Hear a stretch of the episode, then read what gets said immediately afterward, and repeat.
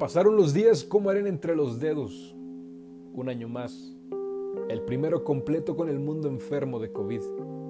Enfermedad para la cual el planeta no ha encontrado manera de erradicarlo, pero sí de aligerarlo. Así es, otra vez el cliché favorito de este aficionado. El deporte como medicina.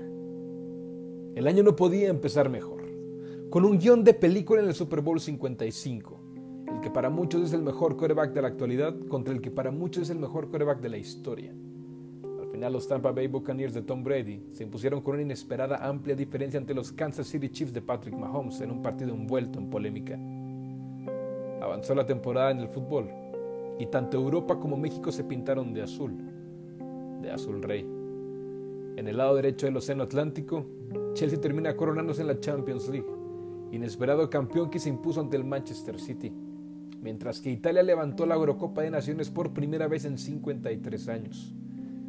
Y al lado izquierdo del Atlántico, Cruz Azul por fin logró romper su maldición de 24 años sin ganar un título de Liga MX, en lo que ha sido sin duda el campeonato mexicano más emotivo del siglo XXI. Y tan solo unas cuantas semanas después, Lionel Messi abandonaría al Barcelona y Cristiano Ronaldo retornaría al Manchester United. Los Bucks de Milwaukee y Giannis Antetokounmpo por fin hicieron unos playoffs a su nivel de temporada regular y fueron premiados con su segundo título de NBA al derrotar a Phoenix en seis partidos. Novak Djokovic logra lo imposible y después de conseguir los primeros tres del año, empata a Rafael Nadal y a su majestad Roger Federer con el récord de más Grand Slams ganados en la historia del tenis, el deporte más elegante del planeta. Año olímpico, Atípico por ser un año non por primera vez desde su creación, pero típico por las posiciones del medallero.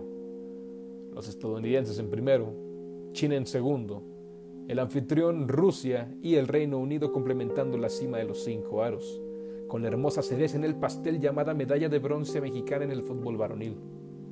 Atlanta Braves se corona en el béisbol ganando la Serie Mundial en seis encuentros contra los polémicos Astros de Houston, con un Jorge Soler como MVP. Canelo Álvarez sigue intratable dominando a su antojo el mundo del boxeo, ahora conquistando los cinco títulos oficiales del peso supermedio y consolidándolo con un knockout fulminante ante Caleb Plant. Lewis Hamilton y Mercedes pierden el trono de la Fórmula 1 por primera vez en cinco años, ante Max Verstappen y Red Bull en un torneo que no solo se decidió hasta la última carrera, sino que fue hasta la última vuelta del campeonato, en la que para muchos expertos ha sido la mejor temporada en la historia de la F1 con el hermoso ingrediente extra de la gran temporada de Checo Pérez. Y por si no fuera suficiente todo lo que nos dejó el año deportivo, se cerró diciembre con Atlas siendo campeón del fútbol mexicano por primera vez en 70 años. Abracen al deporte. Se los está pidiendo a gritos. 2022 es un año especial porque como cada cuatro años, y esperemos no sea cada dos, es turno de que la Copa Mundial de Fútbol se haga presente. No la llamen la fiesta deportiva más grande del planeta. Llámenla la fiesta más grande del planeta. Punto. Así que bienvenido 2022. Pero tienes que saber que te dejaron la vara alta. Muy, muy alta.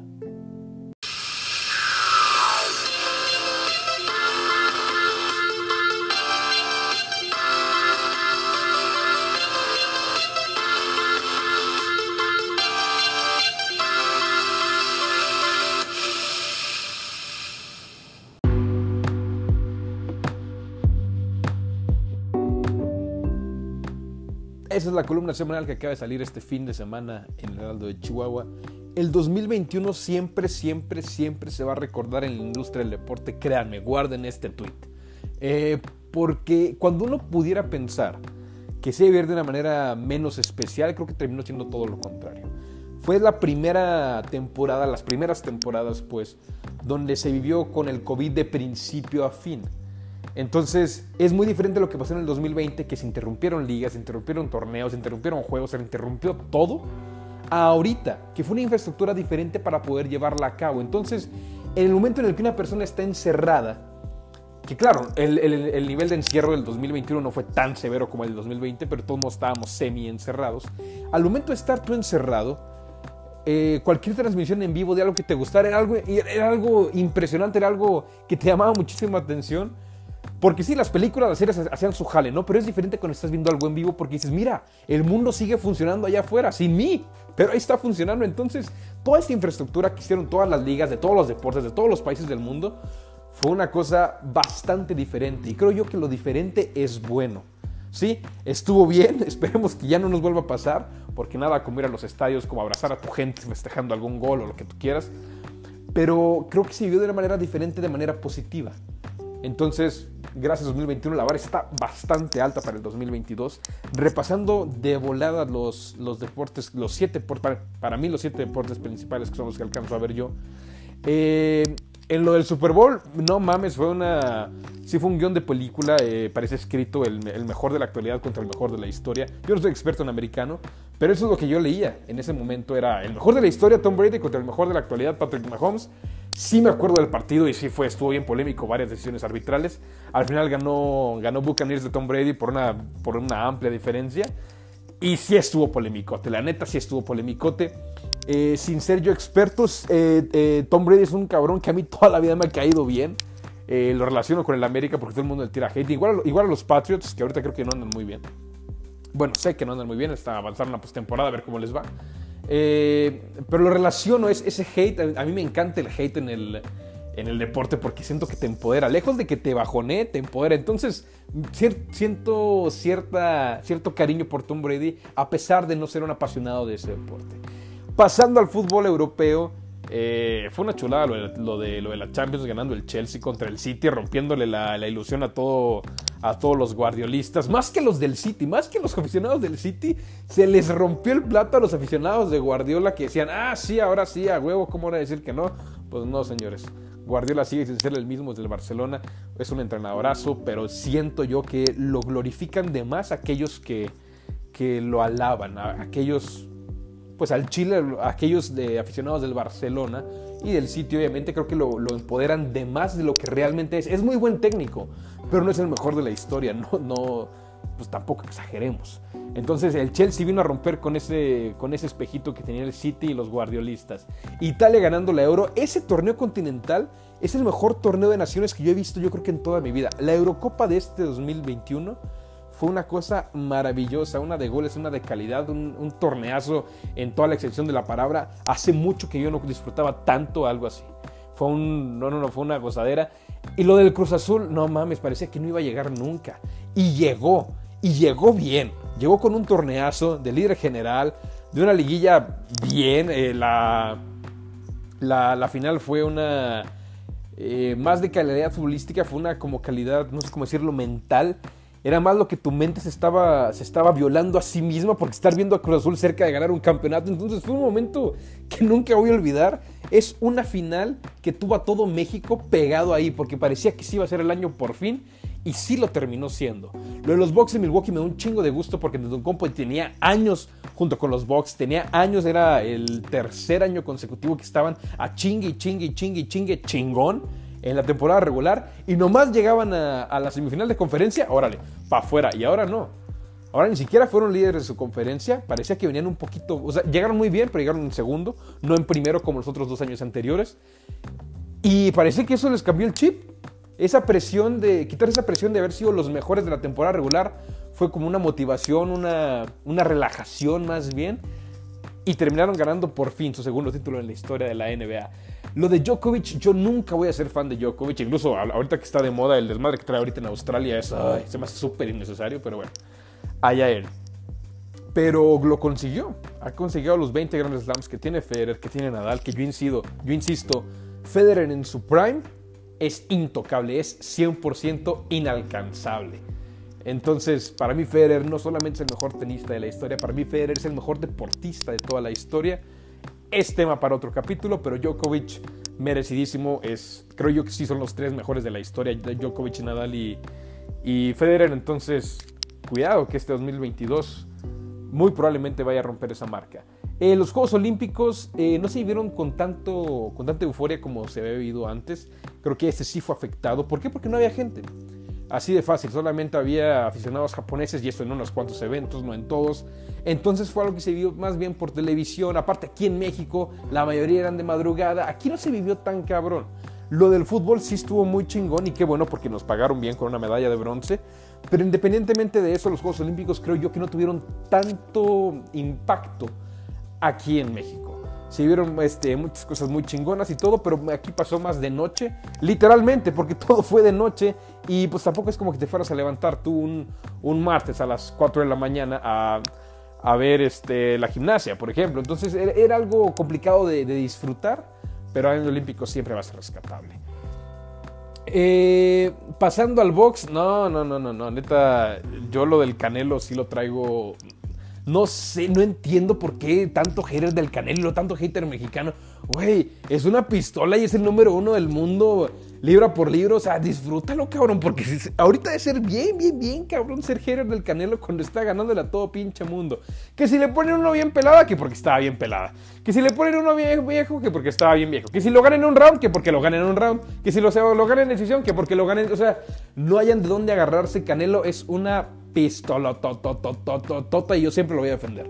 Incluso siempre he dicho, no soy este experto en boxeo pero, güey, ahí están los números, ahí están las peleas. Y yo he visto los putazos que mete y visto cómo se cae la raza al suelo. No me vas a convencer de que el Canelo no merece ser llamado el mejor boxeador del planeta. Los Atlanta Braves, qué bueno, a mí me un chingo me gusta que hayan perdido los pinches Astros por tramposos. Es algo, bueno, yéndonos a, a otras series mundiales más para atrás, eh, cuando se comprobó la trampa de los Astros, hace, no me acuerdo, creo que fue hace tres temporadas, yo creí que les iban a quitar el título y no se los quitaron. Y yo como que, güey, tenía una pinche cámara, cabrón. O sea, entonces yo, más que, querer, más que querer que ganaran los Atlanta Braves, quería que perdieran los Astros. Incluso yo quería que llegara la Serie Mundial para que perdieran. Que sufrieran porque sí, lo que es la trampa, ay Dios, aquí nunca lo voy a justificar.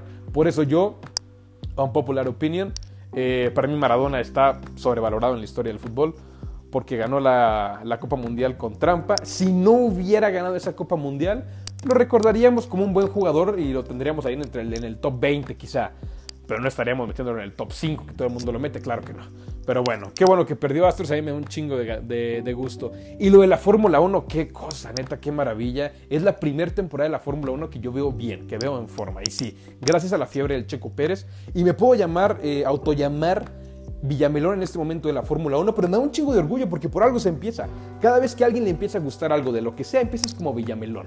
Entonces yo fui Villamelón este año de la Fórmula 1 y me da un chingo de gusto porque me tocó Villamelonear en la mejor temporada de la historia de la Fórmula 1, dicho por los expertos, ¿eh? no dicho por mí, dicho por la raza que estaba ahí hablando cuando se acabó el campeonato. Porque la manera en la que terminó, no mames. O sea, si de por sí que se decidiera en la última carrera era mucho, definirse en la última vuelta, no, no, no, no, no. Empezamos con guion de película con lo del Super Bowl, cerramos con guion de película ganadora de Oscar con la Fórmula 1, entonces fue un año maravilloso y cerramos con el mame hermoso de que el Atlas es campeón, merecidísimo, merecidísimo, yo creí que ese no iba a llegar nunca. Eh, repito lo que dije hace unos, unas cuantas semanas, lo del Cruz Azul, pues lo veías venir, venía de perder una final tras otra, un liderato tras otro, pero lo del Atlas no lo viste venir. El Atlas de repente llegó y dijo, ah, cabrón, me toca, órale, pues va, pum.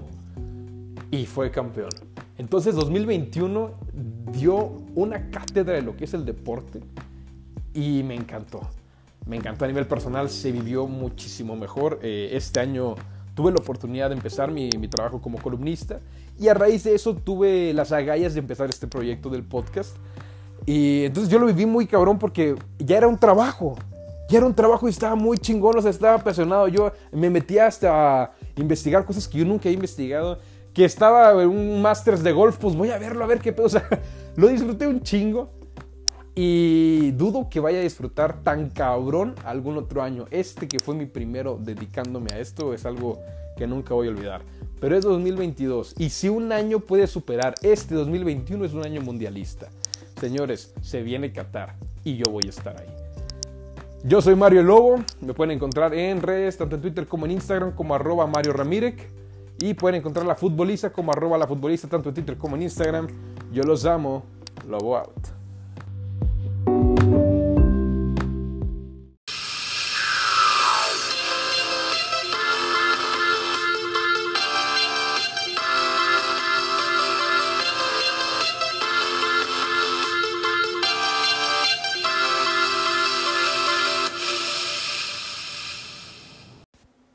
A la madre no dije nada de la Copa América de Messi. Perdón, güey, neta no fue a propósito, me vengo acordando. Pero bien, bien, bien. Felicidades, güey. Ya, ya te tocaba, güey. Felicidades, felicidades.